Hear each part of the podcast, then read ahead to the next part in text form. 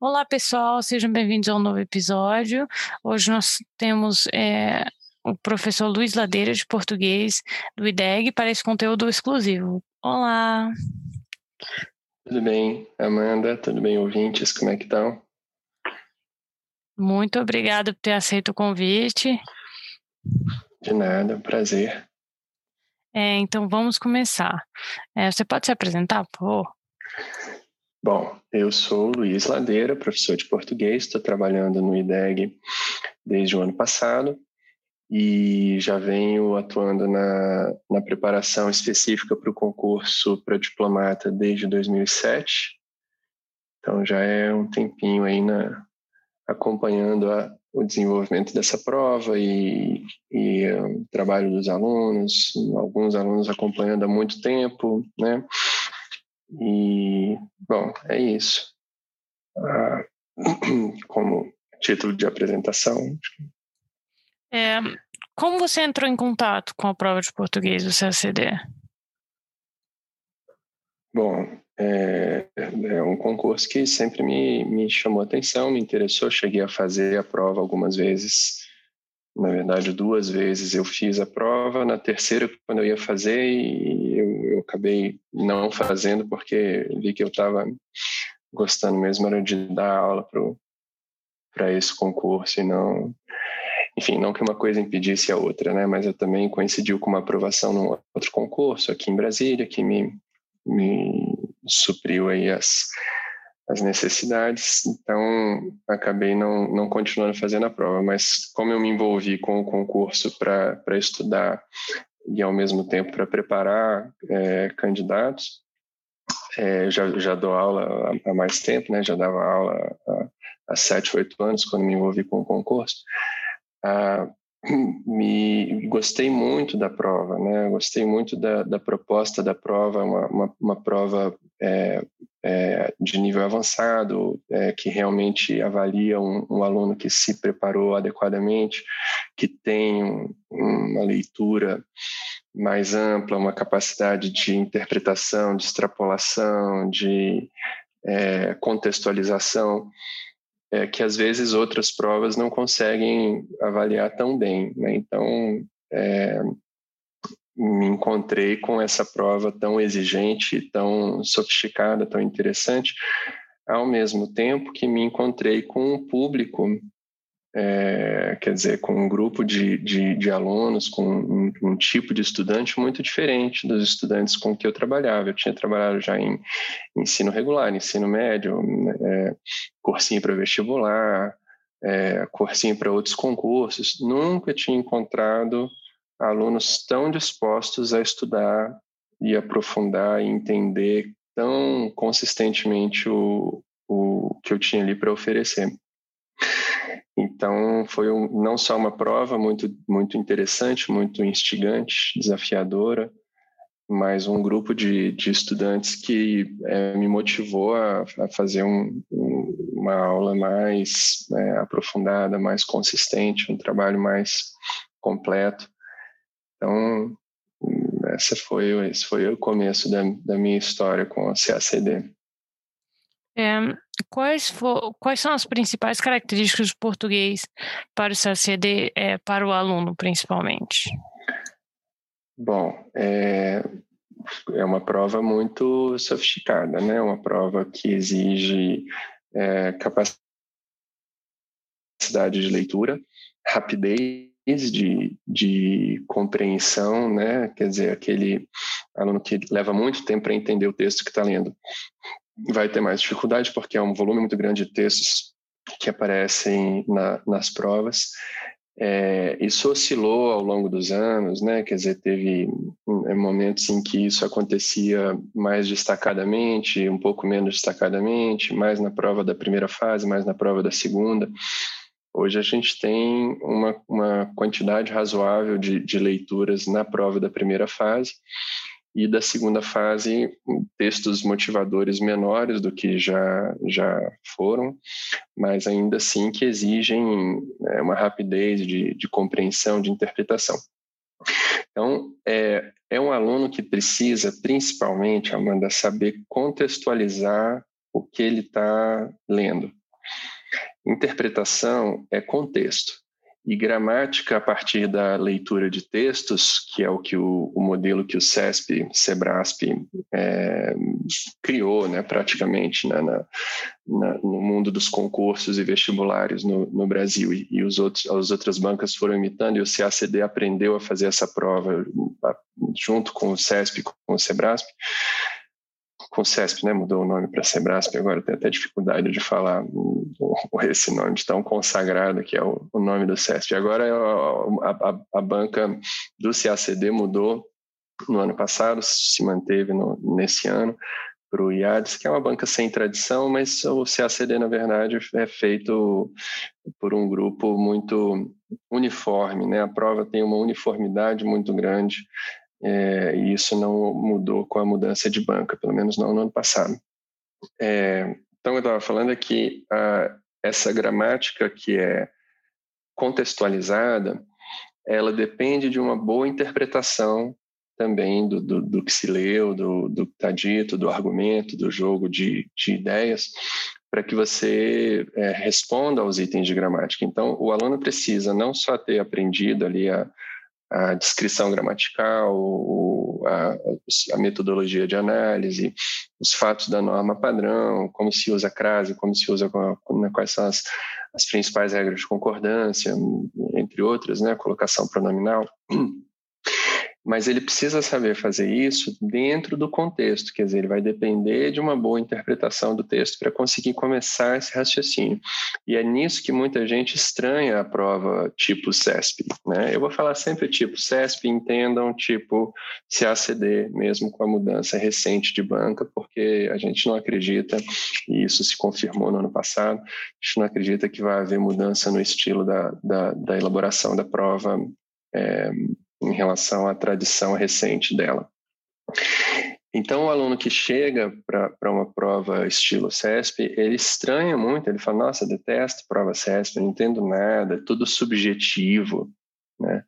E essa é uma fala muito é, descolada do, de um entendimento, que, quer dizer, quem fala que a prova do, do estilo CESP é uma prova muito subjetiva, é, não entendeu o que precisa, que tipo de conteúdo, que tipo de competência está sendo cobrado numa prova estilo CESP, ou seja, a nossa prova do CACD. E qual é a competência? É contextualização e aplicação de conhecimentos técnicos e memorizações às situações contextualizadas, que se aproximam de, um, de, um, de uma necessidade real de aplicação desse, é, conhecimento. Claro que nem toda questão é assim. Você vai encontrar uma outra questão que é só classificar se é um complemento nominal ou uma adjunta de nominal, que é um negócio que na prática não tem utilidade nenhuma nunca. Mas são pouquíssimas questões assim. A maior parte da, da prova, das questões da prova do CACD, de português da prova do CACD, são questões que exigem que o aluno demonstre é, a capacidade de contextualizar, de ler, de extrapolar o que leu para fazer relações com o contexto né, e aplicar é, conhecimentos é, sobre a língua, de norma padrão, de classificações, a esse é, resultado né, interpretativo. Então, é um, é um trabalho extenso, é um trabalho que não se resolve ali só na revisão gramatical. Né? Eu, eu Para concurso, geralmente, o pessoal designa, sei lá, 10 aulas de português, né? Ah, não, vamos fazer uma revisão aí para o Senado, aí 10 aulas de português. Pô, mas é um tormento fazer um trabalho assim, porque você vai fazer o quê em 10 aulas, né? Você mal consegue revisar a parte teórica. Para realmente preparar o aluno para fazer contextualizações, precisa de muito mais, né? Precisa de muito mais tempo. É, porque não é, um, não é uma coisa que a gente seja o tempo todo avaliar. Todo mundo faz isso, a gente só vive porque a gente contextualiza as coisas o tempo todo, né? A gente só dava com a, a cara no poste toda hora. Mas não tem ninguém avaliando a gente se a gente está indo bem, se a gente está aplicando raciocínios tecnicamente sustentados nesse tipo de contextualização. Quando você chega num concurso, ele vai avaliar isso, né? Quer dizer, bom, tá bom, você leu esse texto e acha que entendeu, vamos ver se entendeu mesmo, você entendeu essa jogada aqui, você sabe para que, que ela serve mesmo. E aí a gente se atrapalha, é uma coisa, é quase como se fosse assim um, uma habilidade necessária ao dia a dia, mas que quando você coloca sob investigação, sob julgamento, é, você precisa de muito treino para se sair bem, né? Então é uma prova que e isso só para a primeira fase, né? Quando a gente chega na segunda, né, é, fase, que é a prova discursiva, a gente tem todo um outro conjunto de competências que é, são avaliadas. Todas as que foram avaliadas anteriormente, porque você precisa interpretar os textos de apoio, precisa interpretar os comandos, precisa contextualizar o que você está fazendo ali e é, aplicar os seus conhecimentos de norma padrão e, além disso, ser interessante. Porque o que é uma redação? O que é uma dissertação? Né? Dissertação geralmente é um negócio chato, né? A gente pensa assim, atrás da escola, aquela ideia de um negócio chato, né? Ah, dissertação, agora eu vou ler uma... Ninguém para, ah, hoje eu estava afim de ler uma dissertação. Disse ninguém nunca. Né? É... Mas não é, não é isso. Isso é, é só porque virou, virou isso na escola, no, no vestibular, ficou uma coisa chata, né? Mas não é para ser isso. Um texto dissertativo é um texto para te ganhar para te interessar, para você pegar ali num, num, momento distraído entre uma coisa e outra, esperando para. Né? Você pega um, um, texto ali, lê e, e, é sugado por aquela ideia e entra na linha argumentativa e, e começa a pensar como outra pessoa e, e se convence ou não do que a outra pessoa vinha desenvolvendo quer dizer, o, o, aluno na segunda fase ele precisa oferecer para o potencial leitor esse texto esse texto que ganha a atenção do leitor, que o, que o leitor não vai ler só porque é um corretor pago para isso. O leitor, hipoteticamente, leria interessadíssimo, mesmo que não fosse obrigado a tanto. E, ia ser muito difícil, né? Não é, não é todo mundo que escreve de uma maneira interessante, que escreve de uma maneira que chame a atenção, que cative, que ganhe a, a curiosidade ali e a adesão do, do leitor em relação às, às ideias. E desenvolver essa competência é certamente a parte mais difícil da preparação para esse concurso. É, você tem alguns conselhos para dar para a gente é, estudar para o CSD? Bom, tem é, os conselhos básicos são ter uma, uma é, fazer uma revisão é, teórica da parte gramatical muito consistente, porque a partir de uma revisão teórica da parte gramatical você consegue é, estabelecer estratégias de interpretação de texto que pode ser que alguns candidatos tenham naturalmente, porque leem desde cedo e não é só porque leem, várias coisas, porque leem desde cedo, porque discutem, porque têm uma capacidade de contextualização melhor do que, do que outros. Isso aí vem de, da história de vida da pessoa, de, de fatores que são incontroláveis quando o aluno chega ali na, diante do, do, do professor na, na, na, sala de aula para começar a preparação mas para nivelar, para, digamos assim, dar chances parecidas para essas histórias de vida tão diferentes, a sintaxe, a, a nomenclatura gramatical, o estudo da, da, das estruturas, o estudo atento, analítico das frases do Machado de Assis, do Graciliano Ramos, do Euclides da Cunha, do, do, dos modernistas, da poesia, a linguagem toda da poesia, as figuras, as, as, a maneira de construir os versos, de organizar a estrutura sintática é, versificada. Esse estudo analítico, é, de certa forma, pode compensar é, dificuldades muito grandes de, de interpretação que é, candidatos trazem por conta desses percursos diferentes. É, então, assim, para ler bem, não é todo mundo que precisaria estudar gramática mas muita gente vai precisar, porque não lê bem e não se dá conta disso. Né? E muita gente, assim, não é ah, gente que não teve a escolarização completa, não, gente formada, trabalhando, atuando, e quando vai ver, realmente é, passa batido por várias. É, vários caminhos que, que os textos mais complexos constroem e o, o cara dá para você consegue passar a vida toda sem aprender tudo que rola num, num texto. Quando você chega a uma prova dessa, não é, é diferente, não. Aí você vai ter que não só entender bem, mas de todo mundo dos bons leitores prévios e dos não tão bons assim leitores prévios, de todos esses é, candidatos vai se exigir, além disso, o conhecimento da descrição gramatical. Então, é absolutamente indispensável que se faça uma boa revisão do conteúdo gramatical. Isso pode ser feito para quem já tem uma boa intimidade, isso pode ser feito é, pela leitura das gramáticas sozinho? Até pode. O problema é que depois, quando você vai para para a prova, é, tem alguns conteúdos que são cobrados de uma maneira um tanto idiosincrática, por assim dizer, né? Que o aluno não, não, não vai encontrar um, um roteiro muito fácil de, de, de, de, resposta numa ou noutra gramática. Né? Também não há uma ah, a gramática oficial do concurso é essa, não tem isso, uma gramática oficial do concurso. Né? Você tem que ver na tradição da, da prova, de como se cobra.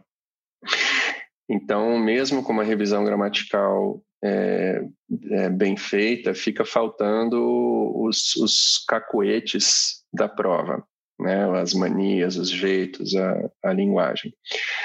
É, outra coisa, outro conselho para estudar para o CACD é estudar as provas, né, fazer as, as, as provas anteriores, não só do CACD, outras provas do CESP de, de concursos de nível superior, mesmo do vestibular, sempre recomendo em sala os alunos estudarem a prova do vestibular da UNB.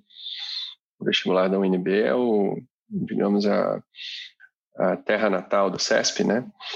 É, e o laboratório de experiências do, do CESP que foi dar no formato atual do CACD.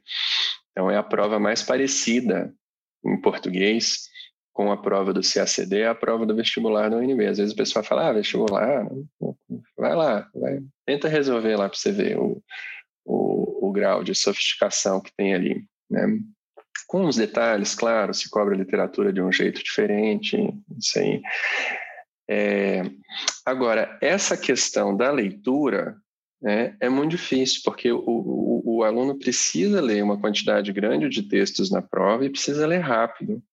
E essa é uma dificuldade que muitos alunos têm. Aí, o que, que os alunos, às vezes, bolam como estratégia? Ah, não vou ler o texto. Quando não vai ler o texto, a prova te deu um texto, as questões vão ser sobre esse texto e você não vai ler o texto. É, quando aparece ali no item, tem a linha, a palavra tal na linha tal, eu volto lá e vejo. Né? E eu sempre digo, quero ser desmentido, mas até hoje não foi. Eu não conheço nenhum diplomata que tenha virado diplomata usando essa estratégia. Ninguém passou nessa prova usando essa estratégia de não ler os textos. Né? Então, o cara pode achar que está saindo bem, conseguiu superar uma dificuldade com o tempo, mas vai estar tá sempre aquém do necessário, do aproveitamento necessário para ir para as fases é, seguintes. Não é nem que não virou diplomata, não, eu estou exagerando, não passou para a segunda fase, né? sem ler os textos. Então, é, para esse ponto, para essa dificuldade de, de ler os textos é, com certa velocidade, é, a, a, o, o, conselho é muito geral e muito uh, variável de pessoa para pessoa. Tem gente que tem dificuldade de vocabulário, por exemplo. Então, o que precisa fazer? Precisa ampliar o vocabulário, fazer como a gente faz às vezes quando está aprendendo uma língua estrangeira, que é manter um caderninho de palavras que vai aprendendo. Né? é, só que no caso em português mesmo. É, Para outros, a dificuldade pode ser superada com uma leitura mais frequente de literatura, de ensaios literários, de crítica literária, de, é, enfim, esse, esse assunto, né, que costumam, os textos da prova costumam passar num grau ou no outro por esse tema da língua e da literatura. Não todos os textos, mas muitos deles. É, para outros alunos, na verdade, para todos os alunos e para alguns deles, basta isso, é, a gente tem técnicas, né, técnicas de leitura. Né? O, o, aluno, às vezes, pega um texto e, e vai lendo, aí ele para, cada palavra que ele não entende, ele para e volta. Né? Isso não é uma boa técnica durante uma prova. Às vezes o sentido de uma palavra vai ser explicado pelo contexto mais adiante. O sentido de uma passagem difícil vai ser esclarecido na conclusão. Né? Você pega texto do Guimarães Rosa, por exemplo, caiu, caíram trechos do Guimarães Rosa na última prova. Né? É um exemplo extremo, né? mas só para é muito comum que um, que um conto do Guimarães Rosa, um trecho do, do, do Guimarães Rosa, não seja, ele propositalmente é escrito para não ser bem compreendido antes que você o releia. Quer dizer, você vai até o final e depois na releitura é que aquelas passagens esquisitas que havia no, no início vão ter já uma chave de leitura que foi apresentada no final. Então o aluno fica indo e voltando no primeiro parágrafo, ele está perdendo um tempão.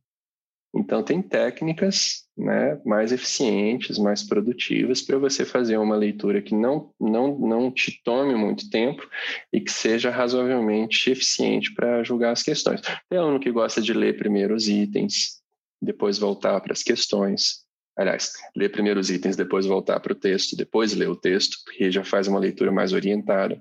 Tem, eu gosto, por exemplo, eu quando faço prova, gosto de ler o texto primeiro, bem rapidinho, assim, só dar uma né? Deixa eu ver o que está rolando aqui. Deu o rodapé, o rodapé às vezes dá pistas do, do, entendimento do texto, porque te contextualiza. O aluno, às vezes, ah, o CESP bota aquele rodapé de quatro linhas, né? Edição, o ano, barará.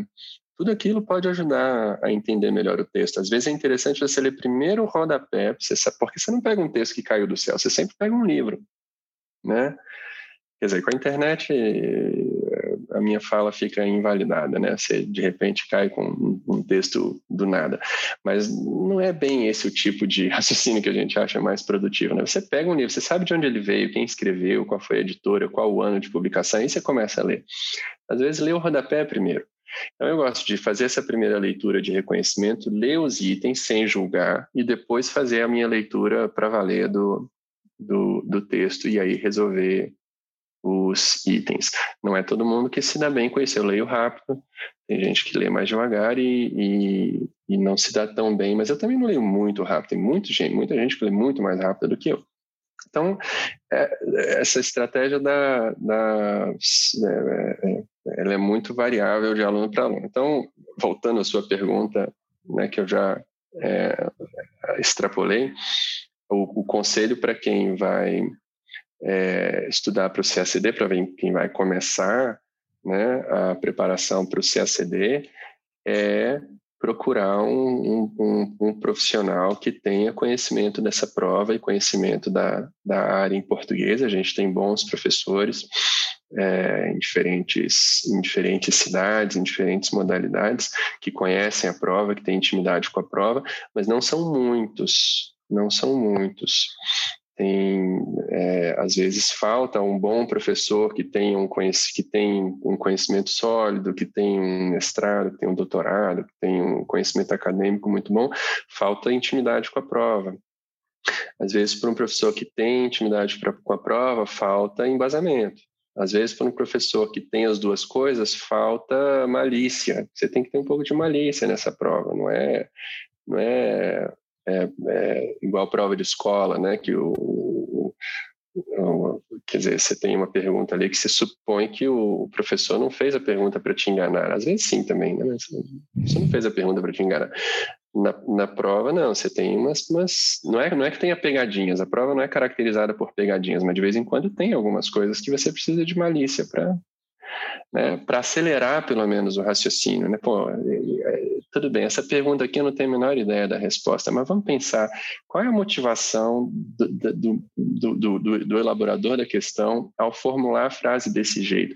Será que um item pode ser validado dizendo uma coisa dessas, né? Será que isso tem a ver com, né, é consistente com um certo senso comum?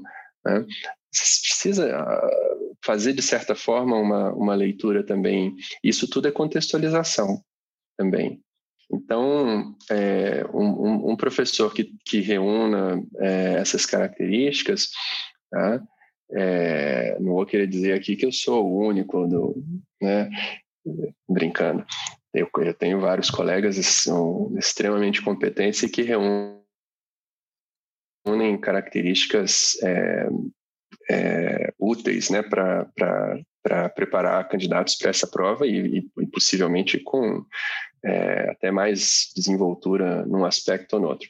Mas o nosso trabalho vem rendendo resultados bastante positivos. Né? Os alunos dão um retorno de, de, de terem entendido coisas que não tinham entendido antes, de terem melhorado a pontuação na prova de um jeito que não não tinham conseguido melhorar ainda. Muita gente me escreve, às vezes anos depois, assim, que, que, teve aula comigo. Escreve Ladeira, poxa, depois que eu fiz o seu curso, eu consegui superar a barreira dos tantos por cento que eu não conseguia sair nunca. Agora, toda prova que eu faço, eu, eu mesmo sem ter voltado às aulas, né, tem tempo que não faz aulas, mas continuou né, fazendo prova, estudando sozinho, revendo o material. Então, é uma, uma um, esse conjunto de características, né, de certa forma, quer dizer, com certeza está sendo atestado aí como um, uma maneira positiva, produtiva de, de, de se preparar para o concurso. É, como funciona o seu curso? Bom, tem aqui no IDEG a gente tem é, dois tipos principais de, de curso, que são os cursos para a primeira fase, né, fase objetiva, e os cursos para a segunda fase. Eles são bem diferentes no, no, em todos os aspectos. Dentro dos cursos para a primeira fase, a gente também tem uma subdivisão, que é do curso completo, regular, extensivo, né, é, que é um curso longo, ideal para quem está começando a preparação, e os cursos de exercício, que também são úteis para quem está começando a preparação, desde que o aluno tenha a, a, possibilidade de acompanhar também essa revisão teórica, né? Então, vou falar um pouquinho do curso extensivo, porque o curso extensivo no IDEG é uma maravilha. Eu não é porque eu estou falando aqui para né, agradar a chefia nem nada, não. Mas o, o Bolzan, quando me chamou, ele falou: Ladeira, você vai ter uma carga horária aqui que você nunca teve. Aí eu, ah, tá bom. Qualquer um pode falar, diz aí, qual é a carga horária? Tanto, putz, realmente. Né? Uma turma com 36 aulas de duas horas, duas horas e meia, é um negócio que você tem no máximo, sei lá, no, no, ao longo do ensino médio, acho que eu tive esse tanto de, de horas de, de português. Estou exagerando, naturalmente, né? Mas a, a, nunca tinha trabalhado com uma carga espaçosa dessa. Então, o que, que dá para fazer? Dá para fazer um trabalho muito consistente, muito cuidadoso. É, eu não quero dizer lento para não parecer que é uma coisa arrastada, mas assim é minucioso, né? É, tanto para alunos que estão em começo de preparação especialmente para esses, mas para alunos que estão já se preparando há mais tempo, mas ainda estão empatando ali na, na, na, no entendimento da parte teórica, ainda se dão mal nas questões mais técnicas, gramaticais, ainda se atrapalham com um assunto ou outro, uma revisão mais extensiva, é, como a gente faz nesse curso completo, é, é realmente fundamental. É, e o curso completo, nessas 36 aulas, são 28 de, de formação teórica e depois mais oito aulas de exercício. Aí a gente são oito aulas, quer dizer, aquilo que não. Né, no, no cursinho para o Senado lá era o que eu tinha para trabalhar, agora é só a revisão, né, oito aulas só de revisão com exercícios. Né? E aí dá para dar um ritmo muito intensivo, o que significa que o aluno às vezes pode entrar no curso regular agora e fazer só esse curso e já conseguir fazer uma boa prova. Vai passar fazendo um curso só, estudando, né? O curso dura aí o quê? Dependendo do, do da, da, da, coisa, pode durar uns sete, oito meses, nove, dependendo de, da levada. É, o aluno né, vai, vai estudar nove meses e vai passar? É, é difícil dizer que sim. Né? Não é a história do pessoal no CACD. A história do pessoal no CACD é estudar bem mais tempo do que isso mas vai fazer uma boa prova, vai fazer o regular, o extensivo, vai terminar, vai fazer a parte teórica e vai fazer uma prova melhor, tá? Bem melhor. E já está preparado para entrar agora num ritmo só de exercícios. Eu não tenho aluno que repete o regular, que eu saiba.